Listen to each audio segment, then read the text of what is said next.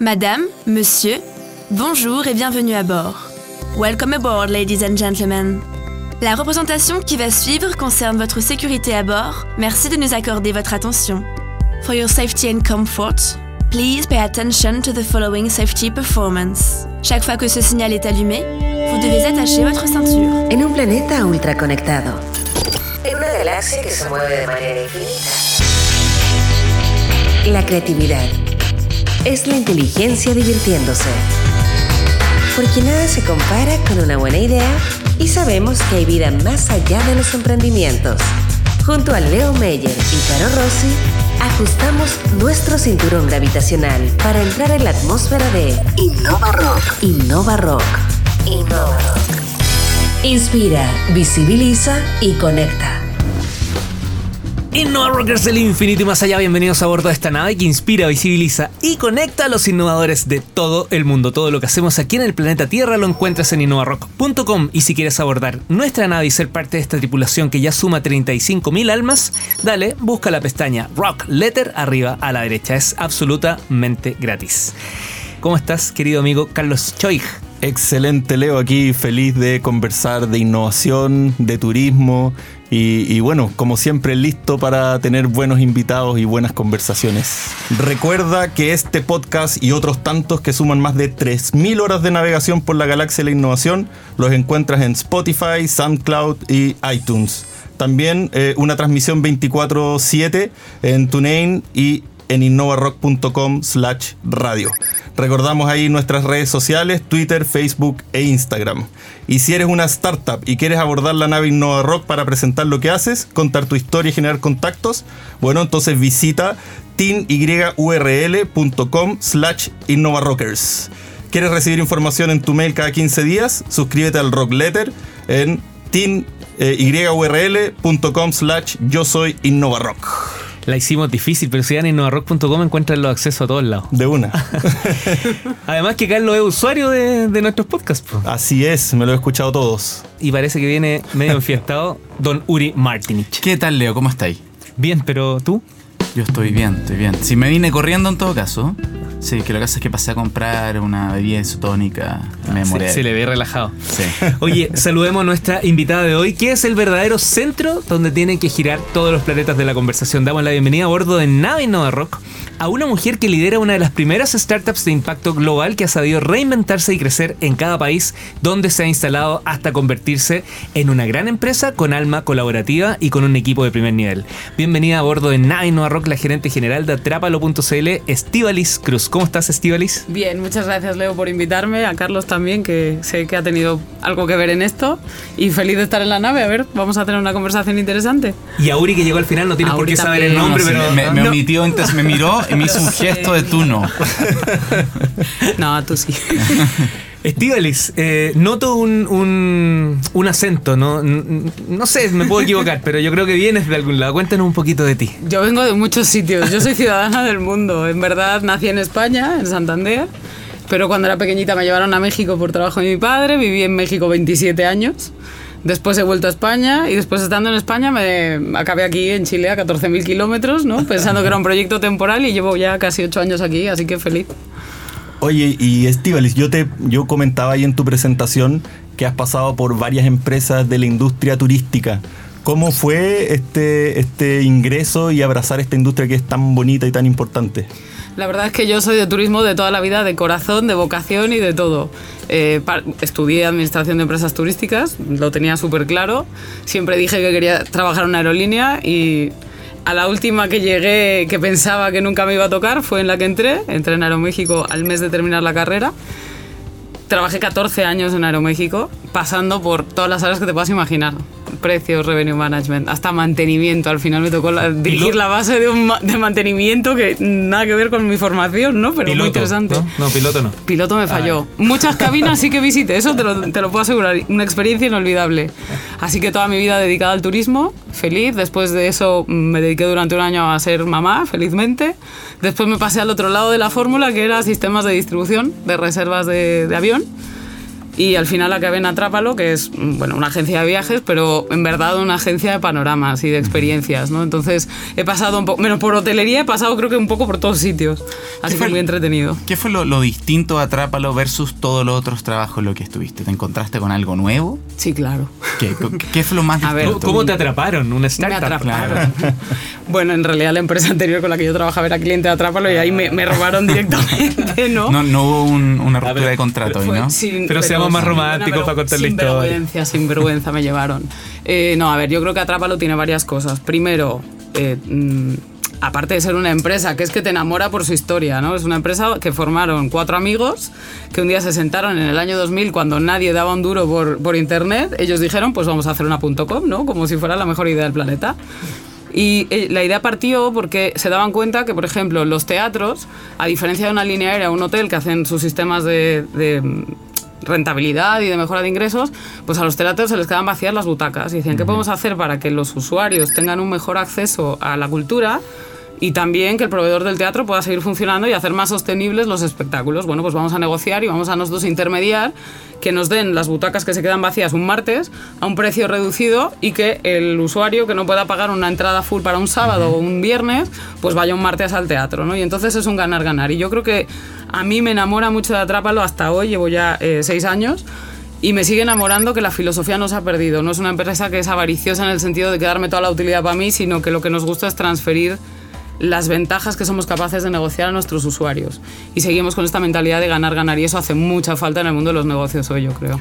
Oye, general. y partiendo, Estivalis, con el tema de entradas y todo, ¿qué es el gatillante? ¿Cuál es el gatillante para meterse en general a otro segmento de la industria turística? Bueno, porque después del primer par de años donde se estuvo trabajando con, con lo que eran experiencias y, y entradas, espectáculos y demás, nos dimos cuenta que había aún distribuidores pequeños de hoteles, incluso las mismas aerolíneas, ¿eh? que aunque tienen sus sistemas de revenue, pues les falta canal de distribución para poder tener presencia en distintos países. Y al final se adoptó la misma filosofía ah, al resto de productos, que ya además había un producto mucho, un contenido más armado, ¿no? O sea, mm, los, los vuelos y los itinerarios están disponibles para todo el mundo, pues es hacer una integración tecnológica y ponerlo al alcance de muchísima más gente. Bueno, dejamos hecha una pregunta ahí, Estivalis, si nos puedes contar un poquito cómo una startup es capaz de crecer y seguir creciendo y hoy día ya ser una gran empresa a nivel global. Ya están en varios países. Yo creo que es una historia interesante. La, primera cosa que yo rescato es que de los socios fundadores de la empresa, eran cuatro, tres de ellos siempre han sido directores que, que están en activo, pero cuando te digo en activo es que están metidos en el día a día. O sea, uno es director de marketing, el otro es director de producto de vacacional y el otro es director de producto de urbano. No es que estén ahí en un...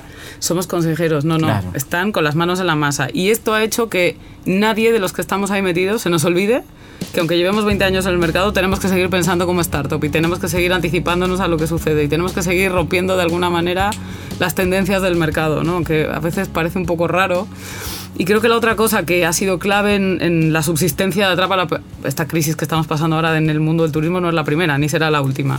Ha sido tener una estrategia financiera prudente, no crecer, es muy goloso, el mercado del turismo es muy goloso, tú podrías endeudarte a morir, crecer muchísimo un año y al año siguiente desplomarte, entonces hay que tener mucha prudencia y tener la cabeza fría para invertir en los proyectos que verdaderamente sean sostenibles a largo plazo, ¿vale? O sea, mucha visión, mucha visión de futuro, de que sí, que no, a veces claro, todo es una apuesta, ¿no? Pero yo creo que el que ellos hayan estado metidos ahí todos los días recordándonos que no podemos desviarnos ha sido clave también. Estivalis, ¿y tienen un estilo de trabajo el mismo que está en Barcelona o Madrid? ¿Es el mismo que está aquí en Santiago? ¿Es, es- es- la misma horizontalidad y formas de...? Sí, esto es muy importante. O sea, Trápalo es una empresa súper plana. Están los socios, estamos los country managers más la capa de directores de, de Barcelona y el equipo. O sea, no, no es una, una estructura súper jerárquica. Limitamos la burocracia al mínimo, al mínimo. O sea, aquí si- siempre me preguntan, oye, ¿quién tiene que firmar? No, no, firmo yo. O sea, aquí no hay na- ninguna otra firma. Yo creo que la confianza es otro componente muy importante dentro de Atrápalo. Los socios ponen mucha, mucha confianza en cada uno de los encargados de los países y eso nos permite gestionar con mucha agilidad. Y eso nos ayuda. Estivalis, corrígeme si me equivoco, pero tengo entendido que Atrápalo no ha tenido grandes rondas de capital, no ha sido como esas empresas que sería, etcétera. Eh, ¿Por qué? ¿Eso es parte de la estrategia? Esto es una respecto. decisión, es una decisión que los socios tomaron desde el principio. Ellos no querían tener un negocio que les quitara el sueño desde el punto de vista de arriesgar los patrimonios personales o de arriesgar las fuentes de trabajo que generaban. Entonces partieron con préstamos de amigos, literalmente los ahorros de ellos. Las señoras trabajaban y ellos se dedicaban a levantar la startup y así de risa como suena, así fue. Y, y no se Muy- bien, más. me parece. Muy bien. Genial, ¿eh? O sea, esto es- es una mentalidad muy avanzada. eh, y al final partieron con 300.000 euros de capital. Y con eso empezaron y lo echaron a rodar. Y después es verdad que en el tiempo entró un fondo de inversión, Tiger, que durante 10 años tuvo más o menos una participación del 30% en la empresa. Tiger salió hace dos años de Atrápalo, recompraron los socios. O sea, ellos siempre han estado con el control de la compañía, no lo han soltado, ¿no? Y, y no volvieron a buscar otro, otro inversionista que supliera eso. Entonces, el crecimiento nuestro, digamos que es a pulso. Es- Esta es la parte romántica de Atrápalo, ¿no? Todo lo hacemos a sudor, a punta de, sin, sin de per- sin perder el, control Sin y la forma en la que quieren hacer la Yo creo que hay que tener el piso muy claro porque, insisto, el turismo puede ser muy goloso y se presentan oportunidades donde Mm. Ahora mismo estamos viendo empresas que creen que es una buena oportunidad. ¿Por qué no reventamos el mundo de los seguros? Bueno, pues porque es tu proveedor y quieres que sea tu proveedor mañana. No lo revientes, haz una relación de largo plazo, ¿no? Entonces hay que tener mucho los pies en la tierra también para eso. Y, y esa forma, Estivalis, de hacer las cosas tan única en Atrápalo a nivel de capital, sería un muy buen ejemplo para todos los que estamos metidos en el mundo startup.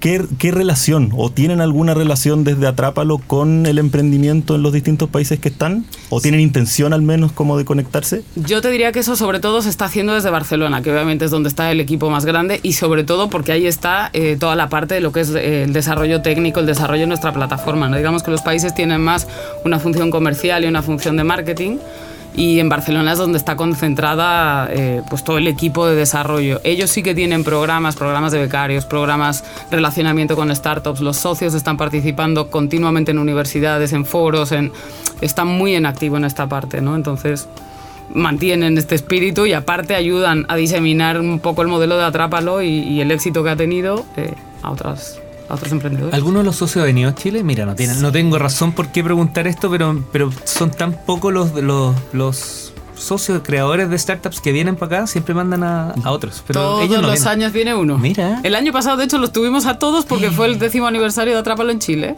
En España lleva cumple 20 años este año, ¿En pero qué en fecha Chile el 13 de enero.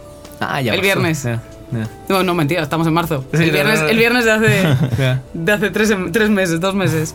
El año pasado estuvieron todos aquí, estuvieron en el aniversario, pero normalmente una vez al año alguno de ellos viene, porque es cierto que cruzar el charco a cinco países pues tampoco lo puedes hacer todos los meses, pero se suelen turnar porque les gusta tener contacto con la gente, vienen ellos, te hacen la presentación de Atrápalo, ¿no? te hacen la presentación de quiénes son ellos personalmente, entonces hacen toda esta labor de...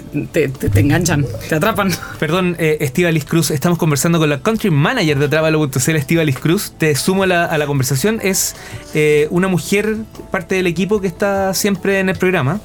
Eh, Uri no siempre viene, entonces viene Caro. Con Carlos siempre estamos. Y eh, está de viaje en Europa, imagínate.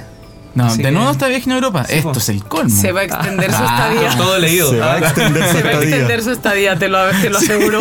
No, y, y lo más increíble es que ella quedó de mandar un audio para todos los programas y no mandó audio para este programa. O sea, No, hemos- no ha lo mejor contestado con correos. virus. Con la máscara de oxígeno no le pasaba el micrófono. Parecía Darth Vader ahí con la Claro. máscara. Tremendo. Bueno, bueno, aprovechemos eh, este tema, ¿eh? que bueno, está, está bien, yo encuentro que para culturizar y para embebernos con este tema es natural que, que también tengamos un poco de, de risa en torno a esto, pero la gravedad es clara. ¿Cómo le ha pegado al turismo todo este, todo este tema Estivalis? Bueno, a nivel global, yo creo que ya Europa y Asia son los que más han, han resentido este tema. En, en España y los grandes operadores ya están teniendo caídas del 50-60% de las ventas y pensemos que además allí, que están en invierno, están vendiendo Semana Santa y julio y agosto, que es su verano. Y el impacto va a ser, va a ser muy grande. O sea, va a ser Italia, España, por ejemplo, que son países que viven del turismo. Eh, claramente la gente, por ejemplo, cruceros se ha paralizado la venta, vuelos, ya estamos viendo las primeras cancelaciones de vuelos. Bueno, Estados Unidos ayer directamente prohibió los vuelos de, de España, bueno, de Europa en general hacia Estados Unidos. Iberia ya canceló ayer todos los vuelos hacia Chile. Entonces, bueno, esto es algo que mm, va a ir decantando en las siguientes semanas y, y va, a ser un, va a ser un golpe importante. Yo ahí, nosotros estamos en un plan de contingencia, lo que os decía antes, o sea, prudencia, anticiparse.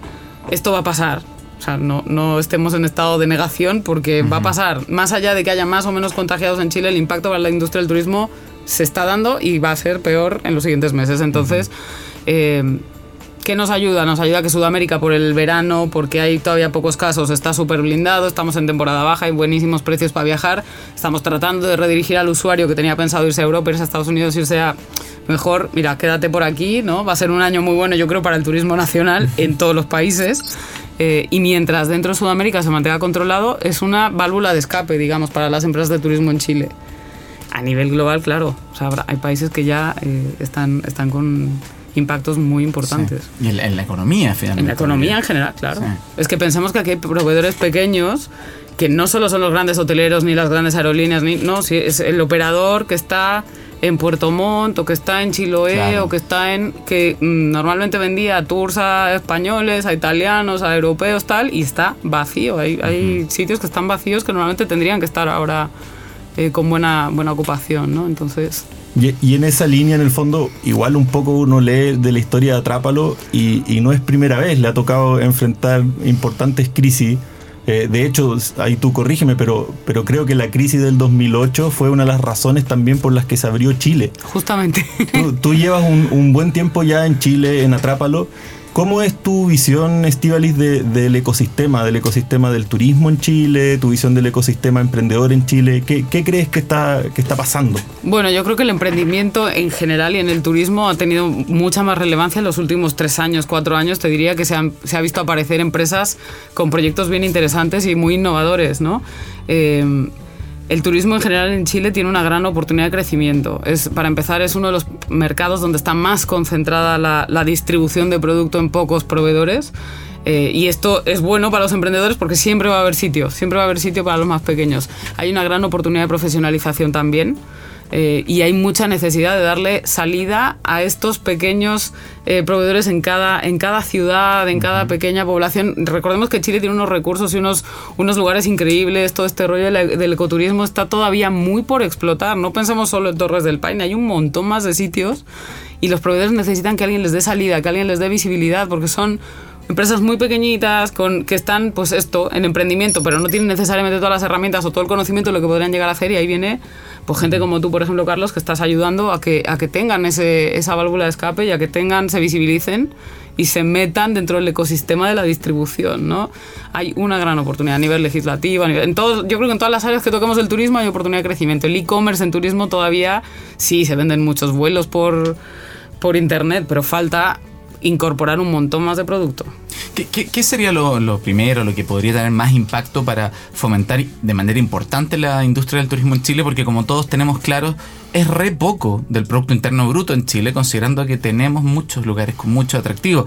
No sé qué se ha hecho en otros países, es algo eh, gubernamental, es algo privado, fondos de inversiones, eh, falta innovación de los emprendedores. ¿Qué, qué- qué De es lo- nuestro de los problema? medios. De los medios. Sí, Yo Le- creo Leo que es de siempre todo. se queja de eso. Creo que es una mezcla de todo. O sea, creo que a nivel gubernamental es, es un sector al que habría que darle mayor relevancia, mayor dedicación de recursos. Sernatur tiene un papel muy activo y hasta donde alcanza a hacer eh, lo hace muy bien, pero creo que habría que invertirle mucho más en difundir Chile al mundo. ¿Vale? O sea, creo que ahí se- hay áreas de oportunidad importantes. Eh, del de, de la parte de salir de Chile hacia el mundo, que también es verdad, el viajero chileno en los últimos, yo te diría, 5 o 6 años, se ha visto un cambio en el perfil del viajero, ¿no? Pero hay una responsabilidad aparte de los proveedores y de los intermediarios. Si yo siempre estoy publicitando Cancún, Lima, Buenos Aires y cuatro ciudades más, pues la gente va a viajar a esos sitios cuando en verdad no saben que hoy es un mal momento, a lo mejor un mal ejemplo, pero te podrías ir a Tailandia por lo mismo que te puedes ir a Miami. ¿Para qué te vas todos los años a Miami? Cuéntale a la gente que hay más mundo, que no es caro, que por el mismo precio puede conocer 20 lugares diferentes. Y creo que somos hemos sido muy cómodos, bueno, no, no voy a incluir a Trápalo porque nosotros hemos tratado de romper esa tendencia, pero las empresas han sido muy cómodas en publicitar lo que me compran. Claro. No, arriesga un poco, ¿no? Ábrele los ojos a la gente, dile que hay más mundo y que, y que realmente no le cuesta tanto más dinero poder viajar a distintos sitios. Atrápalo. Educar, hay que educar al, al usuario, hay que edu- educar al viajero, inclusive dentro de Chile, o sea, ves los destinos que la gente compra y son cinco. No, no, o sea, Chile tiene N mil sitios a los que puedes ir, ¿no? Entonces hay una labor del intermediario y del proveedor de servicio también de arriesgarse y comunicar cosas distintas. Lo que pasa es que hay que... Eso, pues hay que asumir el que riesgo. tomárselo en serio. Claro, yo no voy a vender 10.000 billetes a Tailandia mañana por salir hablando de Tailandia, pero oye, si empiezo a vender uno este año y 15 el año que viene, y tre- será un nuevo destino para los chilenos, ¿sabes? Hay que empezar a poco. pero hay que hacerlo. Si de ti dependiera, ¿qué política pública crees que hay que implementar ya? Yo creo que una mayor inversión en difusión en el extranjero y olvidémonos ahora de la crisis sanitaria mundial porque... Sí, claro, es que no... O sea, dejando, dejando eso aparte, creo que una mayor inversión eh, en las oficinas de Chile en el extranjero. O sea, que hubiera oficinas de turismo que activamente estuvieran promoviendo la creación de rutas comerciales. O sea, yo, bueno, por ejemplo, puedo hablar de mi experiencia pasada en México. Hasta antes de este gobierno en México, tenían oficinas en todos los países clave donde se hacían rutas, eh, misiones comerciales para las aerolíneas, eh, abrieran vuelos a distintas ciudades que no fueran la Ciudad de México, ¿no? pues a las playas, a otros destinos de, de negocios de México, no fueran necesariamente la Ciudad de México. Eso yo creo que es un ejemplo de algo que funciona y que, y que el gobierno podría hacer. Todos los vuelos salen de Santiago. Vale, yo entiendo que el mercado está concentrado aquí, pero ¿y cómo hacemos para la interconexión regional? Creo que ahí las low cost están haciendo un buen trabajo, pero falta eh, más promoción. A, ¿Por qué no tenemos finlandeses visitando Chile? Que son súper amantes del ecoturismo. ¿Por qué no tenemos muchos noruegos o suecos que son amantes del ecoturismo? ¿Por qué no están aquí? ¿Por qué Sería no interesante quizás eh, promover, no, no nosotros, pero, pero al menos buscar, yo por lo menos voy a hacer la tarea, ¿por qué Pero Chile quizás y Cernatur no trabajan más cercanos? Porque uno tiene una mitad que está en todos los, en todos los países, ahí está Pro Chile, y si bien su rol no es solo de turismo, ya está allá. Ver de qué manera ayuda a presentar el país eh, en esos lugares, en esas oficinas, en esos espacios, en esas redes, y, y por otro lado también eh, Cernatur apoyarse en esta red que ya existe de forma natural, pero Chile justamente se preocupa de promover a Chile en el extranjero para que el turismo esté mucho más presente de lo que ya está. Y te agregaría las cámaras de comercio, porque yo, bueno, nosotros somos cámaras de parte de, la. Cámara de Comercio y la Cámara de Comercio tiene un enfoque muy sesgado hacia el retail y hay otros sectores, aparte del retail y la minería. El turismo es una parte importante y, se sale un poco como del panorama que ellos tienen de prioridades, ¿no? Entonces, también las cámaras pueden ir aportando, tienen relación con las cámaras de otros países y se pueden hacer acuerdos eh, bilaterales que puedan promover esta parte. Soy Leo Meyer y junto a Uri Martin y Carlos Choi estamos liderando una interesante conversación con la Country Manager de Trápalo.cl, Estivalis Cruz. Eh, Estivalis, te he dicho gerente general, Country Manager, eh, ¿está bien? ¿O son dos cargos Está distintos? perfecto. Puedes usar el que más te guste. Oye, antes de irnos a la canción, a escuchar a, a The Police, eh, te- yo decía, eh, eh, Atrápalo.cl no es solo turismo. ¿ya? Esa es una parte importante, pero es tiquetera y esa tiquetera pasó por... O sea, no es tiquetera, pero eh, lo que hace también tiene que ver con eventos, con, Sí. con cultura, con espectáculos. Correcto. ¿Cómo ves eso en Chile? Bueno, creo que también eso tiene bastante campo para, para crecer y para mejorar. Nosotros eh, tenemos, yo te podría decir, el 90 o 95% de la cartelera de teatro, por lo menos de Santiago, que es donde otra vez se concentra todo, porque se nos olvida que existen las regiones. Eh, De stand-up y, claro, lo que, la información que nosotros recibimos de, de proveedores es por favor ayudarnos a difundir, por favor ayudarnos a difundir, como que hay poca, poco apoyo a realmente darle visibilidad a las, a las cuestiones culturales, específicamente el teatro. El teatro depende mucho de que los que lo vendemos queramos poner nuestros propios recursos, porque ellos no, en verdad no tienen tantos recursos para hacer una inversión en publicidad, ¿no? Y pues ahí hablando de innovación, que no, no de tecnología, pero innovación, pues a nosotros había una persona dentro de Atrápalo que lleva justo todo el tiempo que lleva la compañía, debemos de hacer unos premios de teatro de Atrápalo, debemos de hacer unos premios... Yo decía, unos premios de teatro, o sea, ¿qué vamos a hacer ahí? El Oscar de Atrápalo, ¿no? No. Pues lo hicimos. Hace tres años lo hicimos. Y para mí fue tan sorprendente porque la gente, o sea, y te estoy hablando, bueno, yo a lo mejor un poco todavía estaba desconectada de quiénes eran los rostros del teatro, lo reconozco, y me emocionó mucho los discursos que escuché cuando recibían el premio. Yo decía, esto no es normal, o sea, están recibiendo un premio de Atrápalo, o sea, que, que- que no es... Y la gente lloraba y la gente daba unos discursos como si de verdad le estuvieran dando un Oscar y yo decía, ya, son, son actores. Pero los pesqué después. Los pesqué después y hablé con ellos, ¿no? O sea, con un Roberto Nicolini, por ejemplo, que es un señorón del teatro con una trayectoria que te mueres. Y, y el tío me decía, es que esto no existe. Y yo, ¿cómo que no existe? Me dice, no hay premios en el teatro, porque todos los premios es como de entre amigo a amigo. Y nosotros hicimos premios votados por el público. Me decían, no hay premios de teatro votados por el público. Y decía, ¿cómo no puede? O sea, con la cantidad de teatro que hay aquí, no, no hay. No, es verdad, no hay. Entonces decidimos hacerlo. El año pasado lo pudimos pasar por televisión. Este año lo hemos tenido que pasar de marzo a noviembre, pero continuaremos con eso. Sí, y, de- y dentro de tus interacciones con los otros países, me imagino que dentro de Atrápalo conversan mucho con los otros country manager y todo. Como, como chilenos, ¿qué tenemos para aprender respecto a ese tema? ¿Qué, qué podemos ir mirando como experiencias comparadas que podríamos reflejar en nuestro propio país?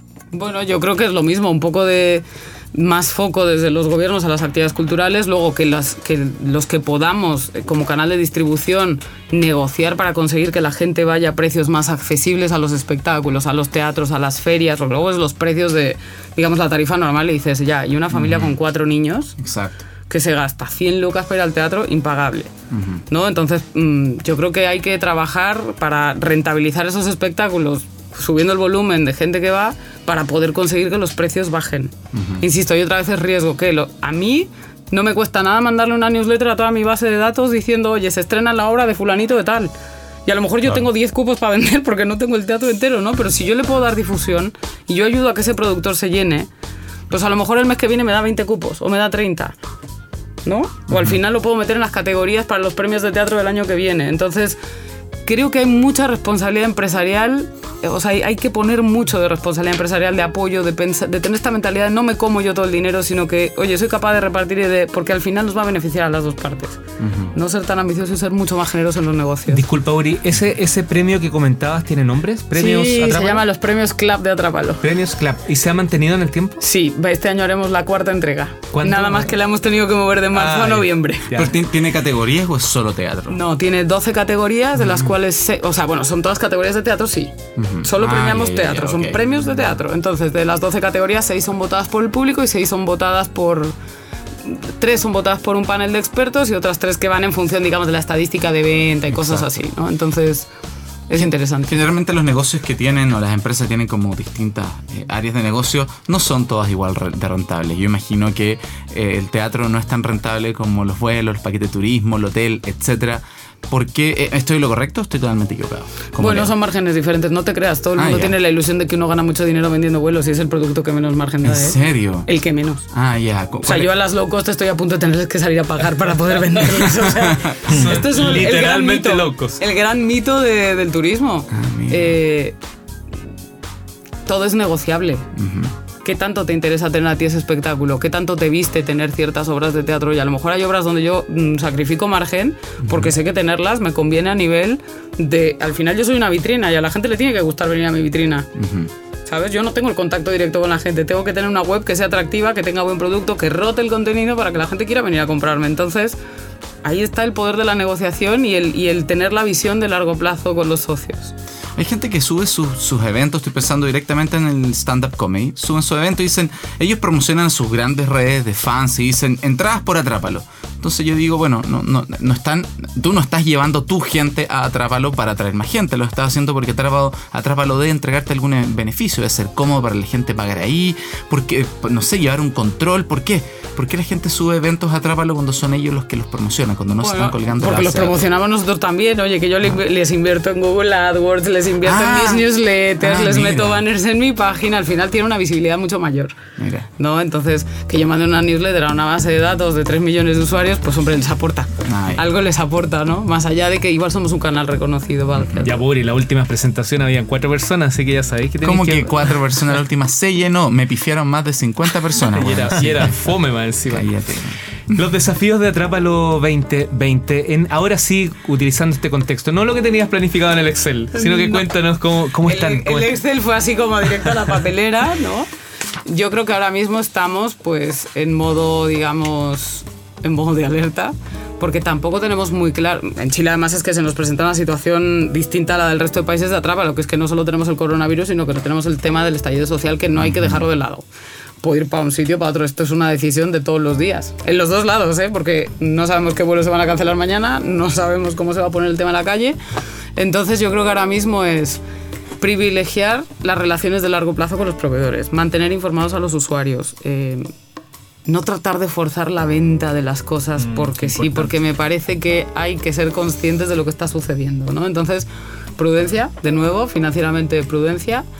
Y, y capear el temporal nada más y estar listos para que en el minuto que la situación se estabilice poder agarrar velocidad rápidamente. Y al ser una empresa de e-commerce eso mm, se nos puede dar muy fácilmente. Y en, Entonces- y en esa línea, eh, una pregunta por- respecto a la visión, porque ahora estamos hablando como de la visión 2020, pero hemos podido recorrer un poco la historia y el sueño de los fundadores de Atrápalo. Y cuando uno dice de repente, claro, 20 años más, 20, 40, ¿hacia dónde, hacia dónde Atrápalo quiere ir a, a comerse el mundo? ¿Cuál es, cuál es la visión que tiene? ¿Van a tener un ticket a la luna? Ojalá, imagínate. No, yo creo que seguir, ah, por ejemplo, por el lado tecnológico, tenemos mucho espacio para mejorar y para seguir agregando funcionalidades a los usuarios. ¿no? Yo creo que, por ejemplo, ahora estamos trabajando en una herramienta para el manejo de aforos completos de, teatros o de espectáculos, pero con una herramienta de autogestión. ¿Qué significa esto? Que en lugar de tenerle que pagar X millones de pesos a una empresa que te va a llevar el control de tus eventos, tú puedas subirlos, hacer tu marketing. eh, abrir, cerrar, hacer revenue management de precios y todo con una herramienta eh, que te vamos a disponibilizar como al final a nosotros el contenido nos sirve y ser el canal de venta nos sirve, ¿no? Entonces, pensar en desarrollos que tengan vida más a futuro. La app pues la seguiremos mejorando, seguiremos agregando medios de pago nuevos, seguiremos trabajando en la usabilidad, porque al final, claro, uno diseña una web y luego ya cuando la ves en un móvil, y claro, pensemos que de dos años para acá, cuando antes 15% de la gente te buscaba en un móvil, hoy el 65% de la gente hace las consultas en un teléfono. O sea, tienes que, tienes que adaptarte y, estar claro por dónde te está buscando la gente. Luego te comprarán por el ordenador, da igual. Pero el iniciador es el móvil, entonces el móvil no pasó de moda, no es algo que ya se desarrolló y ahí está, no, hay que seguir mejorando la experiencia de usuario. Estíbales Cruz, gerente general de Atrápalo.cl o Country Manager, muchas gracias por abordar la nave Innova Rock y por habernos acompañado hoy día. Al contrario, gracias a vosotros por invitarme y por darme la libertad de contar tanta cosa. Y a ver si una de las áreas eh, de los premios termina siendo radioteatro, que sería ser. una mezcla bien interesante y algo que le haría muy bien al país. Don Carlos Choi, para cerrar, por favor, su pitch de vulcanopro.com. No lo dejemos fuera. Bueno, ahí estamos, eh, Leo, con el sueño de digitalizar la industria turística con un sistema que permite que ellos puedan llevar sus experiencias, sus tours, etcétera, llevarlo al mundo online sin necesidad de saber de tecnología. Hoy día ya estamos con 50 clientes en ese sueño y vamos creciendo por suerte. Así que vamos con Tuti y a seguir adelante con esa aventura. Sitio web, Vulcanopro.com. Don Uri Martinich. Quiero agradecerle a ustedes, quiero agradecerle a Estivalis, quiero agradecerle a Carlos, quiero agradecerle a Catboy, eh, porque fueron los únicos que aportaron hoy. Así que ha sido un gran programa. Lamento haber llegado tarde. La próxima vez probablemente también llegue tarde, pero menos. La creatividad es la inteligencia divirtiéndose. En un planeta ultra conectado. En una galaxia que se mueve de manera Porque sabemos que hay vida más allá de los emprendimientos. Esto fue Innova Rock. Junto a Leo Meyer y Caro Rossi. El programa que inspira, visibiliza y conecta.